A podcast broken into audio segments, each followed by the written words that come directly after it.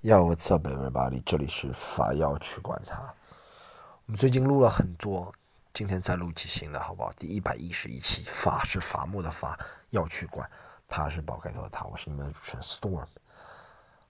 啊，是这样，我们新一期为什么会录这期？灵感是我，灵感是这样，我呃，不知道大家知道哈桑米的哈有个专场叫做《Homecoming King》嘛，返校之王。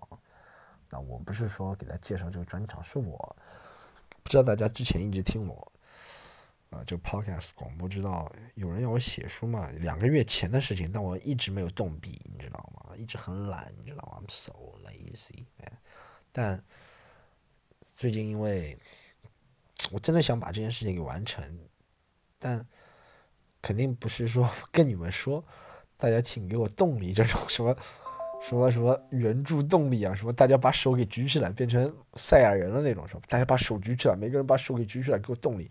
不是，是我在写这个书之前，先要有个写可能试写，或者是有个小小小样采集，或者是怎么样的一个过程，你知道吗？写个大提纲，提纲我有了这本书，我分了十个段落章节，但还有个两千字的提纲。那我两千字的提纲，我就一直很懒，你知道，我知道自己要说什么。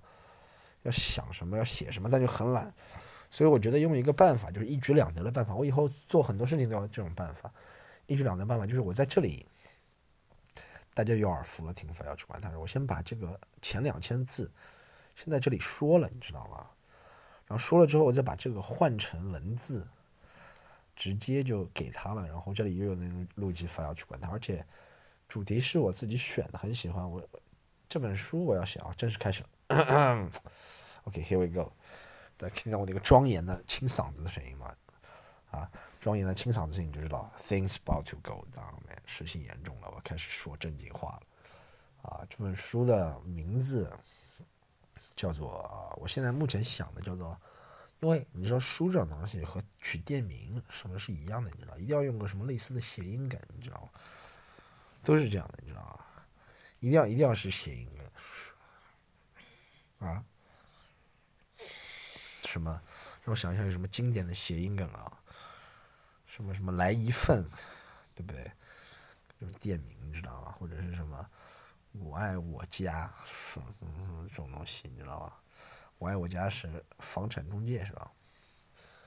然后我这个也是啊，让我想一下，我要给你们介绍，我现在有点紧张，你知道吗？我现在拉弓就没有回头箭了，对不对？好，我开始正式了。啊，这本书我要写的是叫啊。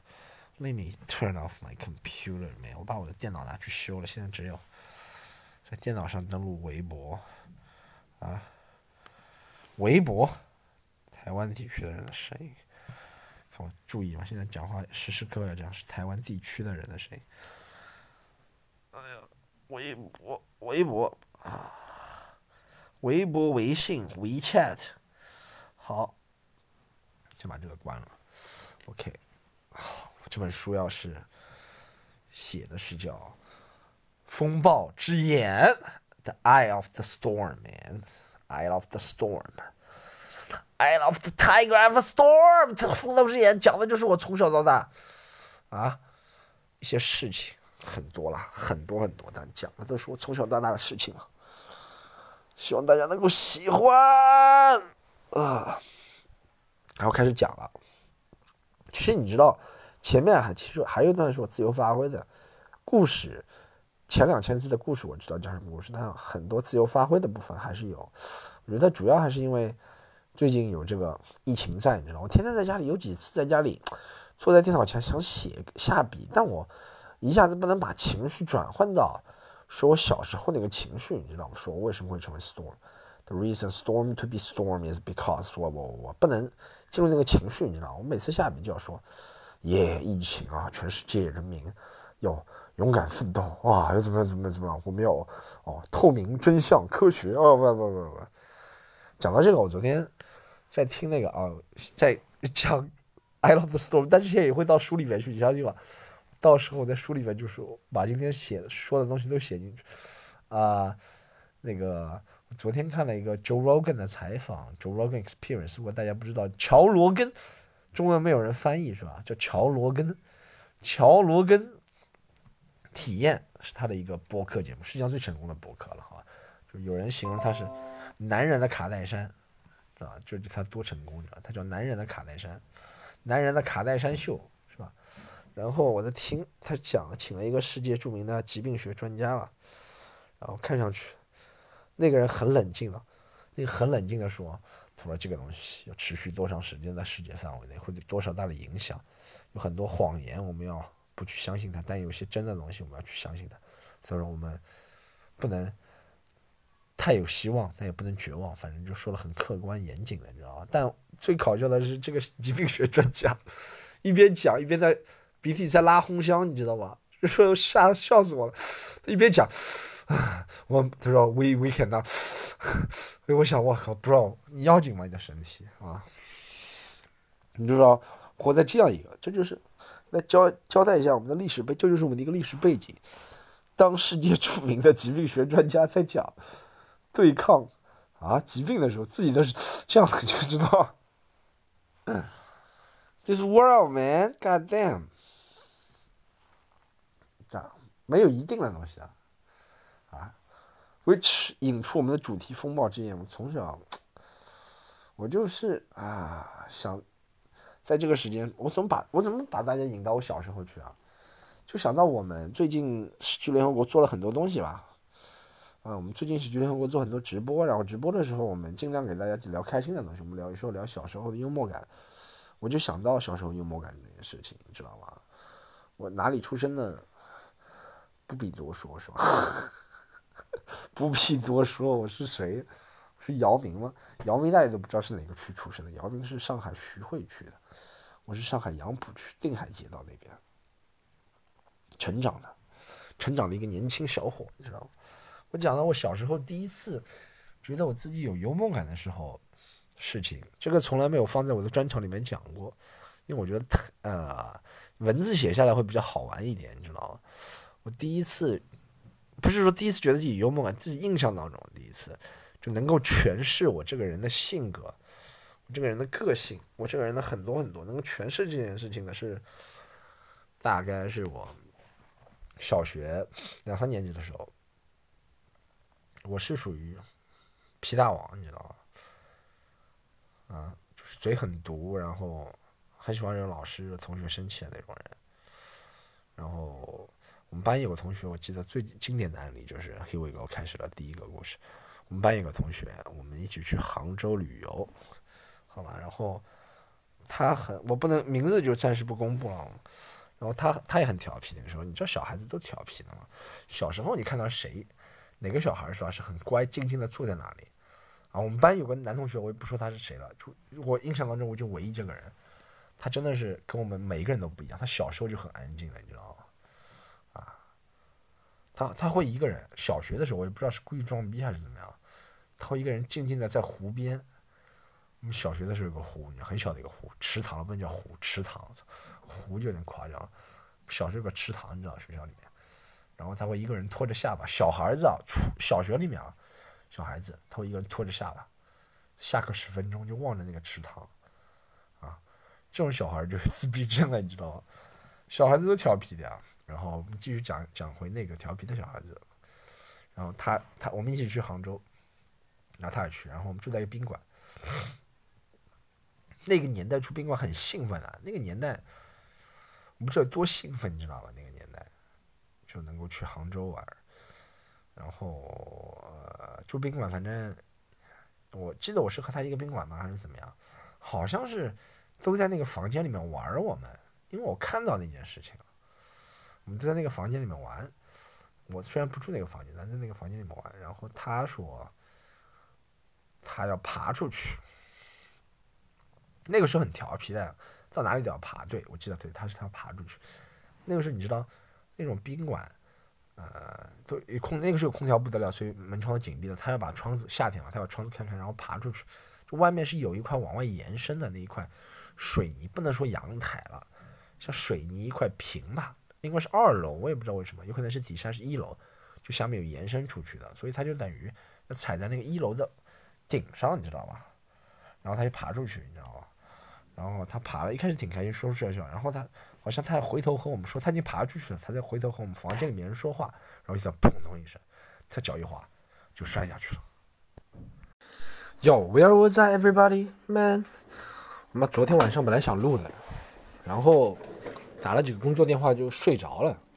嗯，我今天一直想录，到现在才录。哎，给他讲，继续讲到哪里？我应该讲到我们那个同学，然后脚伸出去是吧？对，他在杭州，我们出去旅游那个小时候朋友，然后，嗯，然后他一脚伸出去，然后没想到那个地方空的。他可能没有看到或者怎么样，他一脚伸出去了，然后就踩空了嘛，踩空就头朝地往下摔了下去，摔了下去之后，老师啊、同学啊、各方面啊都来了，你知道吗？后面我不知道，他应该被送到医院了，警察什么都来了，然后这件事情就这样过去了。我们就一直觉得这同学可能不会出现，不知道生死未卜的感觉。然后过了大概半年左右，我们升三年级了。突然有一天，这同学出现了，你知道吗？这个同学还是这个人，但我们隐约感觉他来的时候就发现 他有些变化，就是很明显的变化是他头上绑着绷带，因为摔的时候绑绑个绷带，然后戴了一个帽子，戴那种一半那种帽子，我们也不知道是什么样子的帽子，现在都不知道。然后人。长相也发生了一点变化，我们想半年，而且是两年级升三年级，不会变得那么快吧？他讲话有点变化，你知道吗？他讲话的声音就比以前好像人好像有点奇怪，或者是怎么样，反正。但我们传说学校里的传说就是他那个头着地往下摔，虽然没摔死，但代价蛮大的。然后头上面那个包了不纱布，因为头上面已经空的，你知道吗？头壳被揭掉了，这样才能保命保下来。然后头上包着纱布啊，或者怎么样。然后一开始一开始就知道这件事情也没怎么样，你知道吗？然后搞笑的事情来了，我就发现我从小就是很毒啊，或者怎么样那种性格，就是从这时候开始的。有一次，大概过又过了几个星期，有一次我们上英语课，上到了一个单词，这个单词叫 together，对不对？然后我听到这个单词就笑死了，你知道吧？我就我就是在笑，老师叫我不要笑，我就还是在笑。旁边同学看傻了，我为什么笑？下课之后，我告诉我旁边同学，我说。为什么好笑？一起嘛，就 together。我说为什么这单词好像讲 together？中文翻译是不是就叫中文音译是不是叫秃盖的？秃盖的是不是跟我们那个同学一样啊？他叫秃盖的，就没有头头盖骨，就秃盖的。他的绰号就叫秃盖的。从此之后，我们那个同学绰号叫 together，你知道吗？叫了一年多，这个事情带来的好处是，我们学校没有一个人。我们学校，我敢保证，我们学校那个年级吧，最起码没有一个人这个三年级这个英文拼不出来，你知道没有这个单词在三年级还不算特别容易的，对不对？T O G E T H E R together 是吧？这个单词我们三年级全校那个时候四五个班级，大家应该都拼得出来。小孩子，这是我对我们学校做出的一个正面的、积极的影响，一个贡献嘛。但不好的地方就是。大概到四年级的时候，有一次我也不知道是哪个老师忍无可忍，还是他去告老师了还是怎么样，妈他上课点名叫我出去啊，然后老师就把我抓到办公室批评我，啊，老师把我抓抓到办公室批评我，然后校长还在全校面前点名，说我什么耍耍聪明机灵，什么叫别人这个名字啊，怎么样怎么样怎么样，狂批评了一顿啊。还告诉我爸妈，但我爸妈听不懂 together 这个英文是什么意思，你知道吗？就是 together 这件事情。together 之后，我们想跟大家介绍一下我自己。我这个前面是个影子嘛。Together 之后就是介绍我自己。我从小就是这样，生活环境就是这样，你知道吗？我从小到大，讲到我从小到大区域，应该是叫上海市杨浦区，然后。定海街道那一块，那一块应该是一个现在不能叫贫民窟，中国不能叫贫民窟了，叫棚户区，你知道吗？就每家每户房子都很破，都很烂，但是自己建的那种。我不知道你们有没有概念？我以前看印度电影，像《贫民窟的百万富翁》，真的我看那些电影就觉得跟我小时候住的地方差不多，你知道吗？好像犯罪那种乱没有那么乱，但是房子结构我觉得都差不多，都是那种我们家和对面的房子之间。间距大概就差一米吧，真的那个弄堂就宽一米，真的稍微胖点的人走不过去的那个弄堂。就从小出生的地方，你知道吗？我那边从小应该算比较粗犷，因为条你知道粗犷啊或者怎么样，一般都是条件不好、比较原始的地方容易粗犷，是吧？大家说什么中国哪里人比较彪悍粗犷？我觉得都是因为经济基础建设不够，就造成人做成做的行为就会粗犷来对抗这个。经济建设啊，或者是物质建设不够，你知道我是贫乏的那个年代，那个年代还很开心的。我，我们那边有个特点就是，从小到大看不起，不大看得起从小到大看得起读书的人，你知道吗？就怎么说不大看得起读书人？你有知识在那边，像一件羞耻的事情，你懂吗？真的，大家有点会嘲笑你。我怎么感觉到了？如果你在我们那边。而且我那边人特别喜欢 夸张讲话，就，呃，我有一个同学，我有一个朋友，不是朋友，门口有个叔叔吧，他的绰号，我们那边特别喜欢给人取绰号。我有个叔叔，他门口叔叔，他身高只有一米七十五，你知道，就身高就一米七十五，他的绰号叫长脚，就特别给人，就那边人没有见识，你知道吧？一米七十五就认为是很高的人，你知道，上海长脚就是很高的人，你知道吗？长脚就说一米七十，他真的就一米七十五啊，他的绰号叫长脚，啊，啊，然后我们那边你如果考上了高中，就是哟，你儿子怎么这么聪明的啦？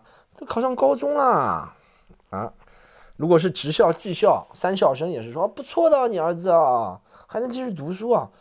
如果你一旦考上了大学，不管是那个时候什么，我我记得我小时候好像还没分一本二本。就是本科跟大专的区别。那个时候，你就只要考上了大学，不管是本科、大专啊，都是不得了的事情，不得了到什么程度？稍微他们称赞你的口气当中有一点点看不起，就像我之前说的，看看不起有知识是什么？只要你考上了大专，或者是任何高高等院校，是吧？大学本科，你的绰号就立刻从原来叫什么“嘎亮”，“嘎亮”就是戴眼镜的上海话里，对不对？然后长脚，什么小黑皮。这种情况立刻就变成大学生，你的绰号你就知道，你就变成大学生了，啊，比如不管你考进是复旦大学，还是上海上海上海，还是上海什么对外，什么管理学院，那个时候考进这些大专也不是特别容易的，你的绰号就变成大学生，啊，他们跟你的对话中体现出一种很酸的那种感觉，你知道吧？他们和你对话就是，哎呦，这是谁呀？这是大学生来了。啊，在那报纸上的事情问你，他说：“大学生，你来给我们看一下啊，这个门最近发射的这个火箭，你懂不啦？这个发射的火箭又是什么？长征一号火箭是什么道理啦？”他问你，大学生，你过来看一下，这个最近全球气候变暖，你怎么解决了？那时候觉得大学生全世界上所有事情都懂的，你知道吗？无万万知万能，你知道吗？全知全能，这就是我们那个地方。从小到大，我也是的。我从小到大有点小聪明嘛。刚刚说了一般喜欢开玩笑的孩子都挺有点小聪明的，你知道吗？从小到大有点小聪明，从小到大，呃，读书成绩一般，读书成绩一般，有时候会遭受父母的打骂，你知道吗？我们那个地方其实父母没有什么本事，他他其实打孩子，我现在总结下来，不是觉得成绩不好打，就别人告诉你或者你。你在学校丢脸了，对不对？老师觉得怎么样？怎么样？你懂吗？就会打孩子啊，读书不好打。但我们那个年代，其实不仅我们那里会打孩子了，大家都会打孩子，对不对？啊，以前不仅家长打孩子，老师也会打孩子。最夸张的是，家长叫老师去打自己的孩子，这最夸张、最粗粗犷的。我不知道大家有没有见过那种情况啊？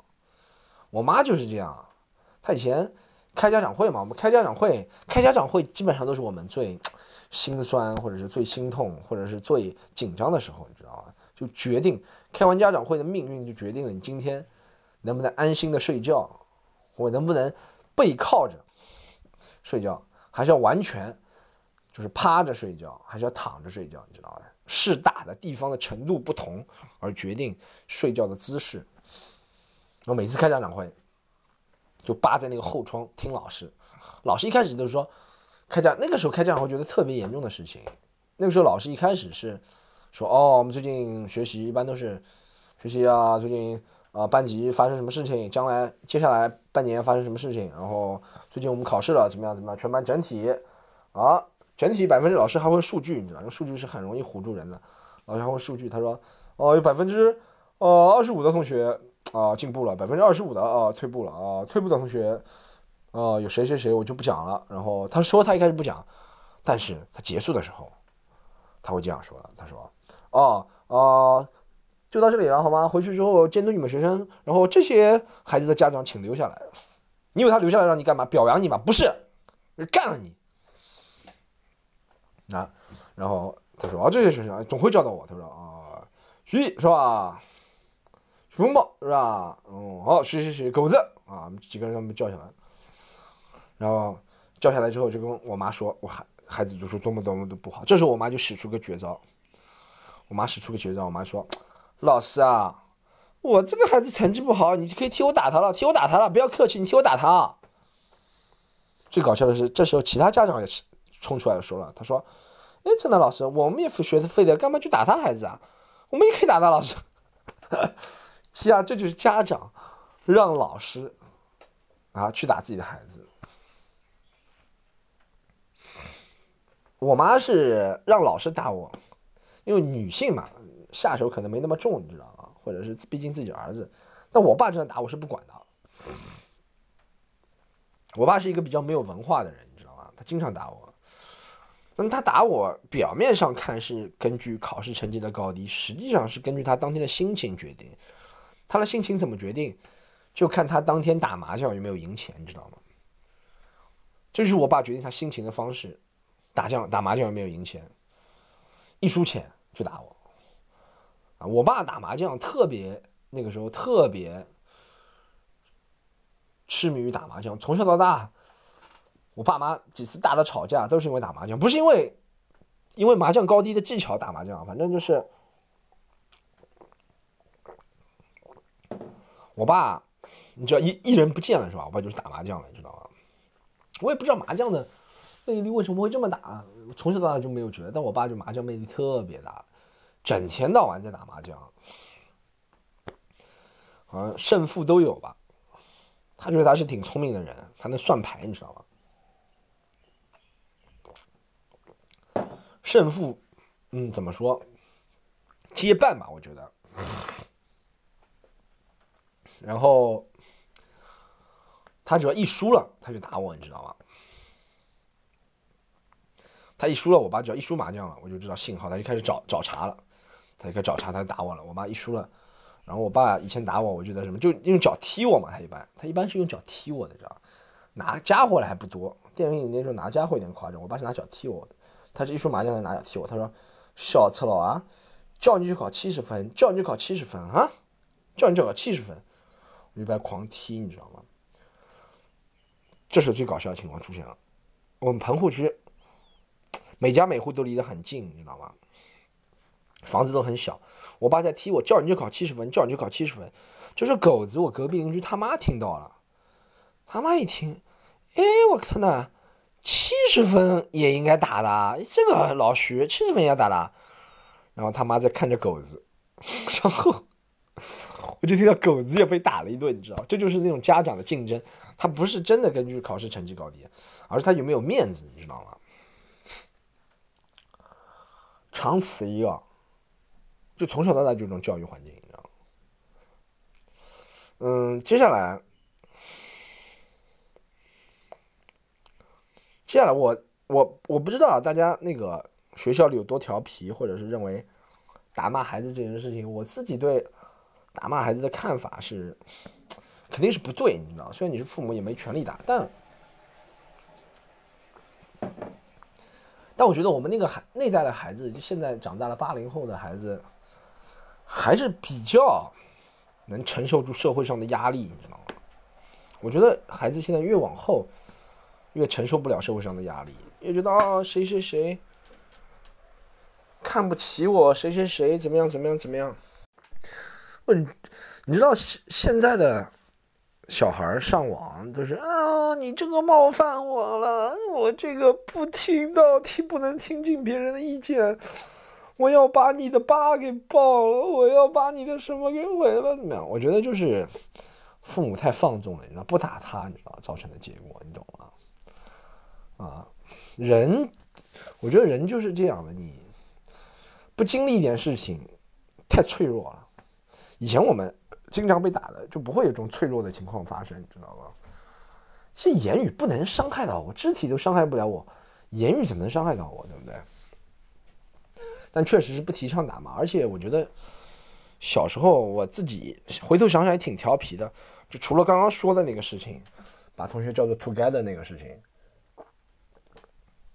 调皮的事情还有，我以前会打电话恐吓我们老师，调皮，就是考试成绩不好，你知道吗？那英语考试成绩不好，打电话恐吓我们老师。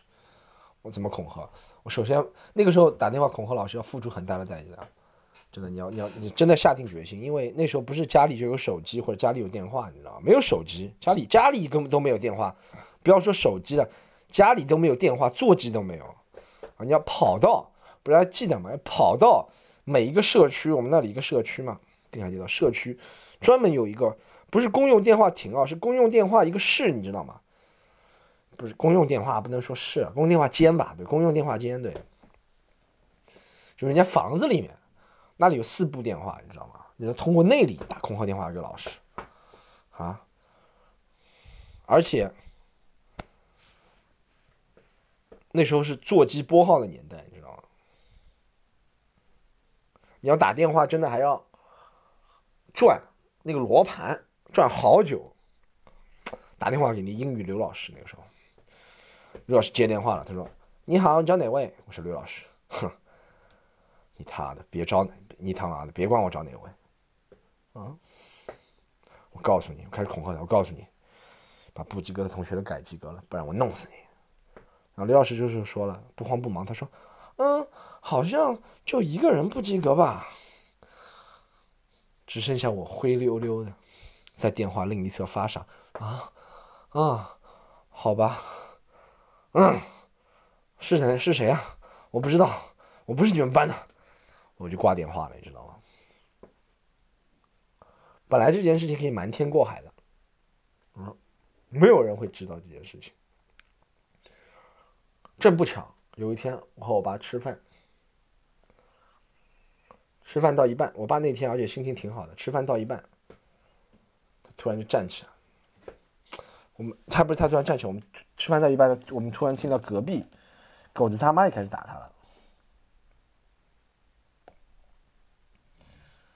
狗子他妈说：“这时候隔壁狗子他妈开始打狗子了，你知道吗？”狗子他妈说：“小子了啊，这趟英文考试全班倒数第二名，倒数第二名，倒数第二名啊！”就开始打他了，还对他说：“你说。”谁比你考的可能更差啊？谁可能比你更差？就一边打狗子，你知道吗？这时候狗子就很老实的说了：“隔壁的徐艺比我更差。”我已经做好准备我爸打了，没想到我爸这时候站起来对着隔壁狗子家喊：“哟，今天不打了，因为麻将赢钱喽！啊，手气特别好，全风向。”我爸就是，爸就是这样的一个人，你知道吗？小时候我记得还有趣的事情，就是我爸挺乐观、挺幽默的人，他给我讲了很多笑话。我现在能记住的不多，但我能记住的是，我爸的笑点是一个很奇怪的笑点，你知道吗？你知道，年纪大的一个人，他们虽然他很幽默，但他笑点很奇怪，就是他讲的话蛮幽默，但他不会笑。能让他笑的东西都是很奇怪的一些，有时候是要悲惨的东西。不能说他是个坏人。我记得我从小到大看到我爸笑的最开心的一次，是有一次我们看社会新闻。啊，有一次我们看那个社会新闻，然后有一个人要爬上去，然后跳楼，你知道吗？我爸就在看，然后下面就警察劝，然后劝了之后那个人还要跳楼，最终就跳下来了。跳下来之后，呃，画面太惨也没有播，但我爸就笑了，哈，这个人哟，怎么受不了这个压力了？社会的压力跳下来，就我 从中体会到了，就是他们这一代人的笑点跟我们就不一样，他们需要的是种完全的释放，你知道吗？他们并不是需要那种呃思考啊、层次啊或者怎么样的幽默，他们的笑完全就是那种不能说是讥笑吧，但是需要是那种幸灾乐祸的感觉。这就是第一段，就我的父母粗略介绍，还有我小时候的一个环境啊，生活。好，这一集吧要去管它，第一集就到这里啊，接下来会连尽量多放松我这个写书，只要一没灵感就上线和大家广播，好吧？然后大家喜欢的话可以订阅法要去管它，多多订阅，好吧？然后多多订阅之后啊，推荐。好不好？然后留言推荐，然后大家可以进入我们“不要去管他”的群。怎么进群呢？不要去管他。不要哦，不要去管他。有个公众号，有个公众号，不要去管有个公众号，不是群，有个公众号，好吗？有个公众号，我们要去管他。然后大家可以加一下“法要去管他”公众号，然后还有个群，好吗？群的话是加微信 c o m e d y u n 三，加完之后你说你要进群，好不好？好。很多东西都跟大家讲了，谢谢大家，我们下次再见，拜拜。